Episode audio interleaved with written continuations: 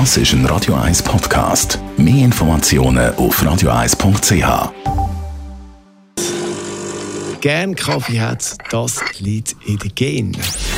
Gesundheit und Wissenschaft auf Radio 1. Unterstützt vom Kopfwehzentrum Irlande Zürich. www.kopfwww.ch ob wir Kaffee gerne haben oder nicht, das ist vorgegeben. Zu dem Schluss kommt eine neue Studie. Lang ist man davon ausgegangen, dass einem die Erziehung und Kultur prägt, was man gerne hat zum Trinken, Kaffee, Tee oder Bier. Aber jetzt ist man da einen Schritt weiter. Beim Kaffee ist es genetisch bedingt. Die US-amerikanische Forscher haben herausgefunden, dass unsere Geschmackssensoren entscheidend sind bei der Wahl des Getränks.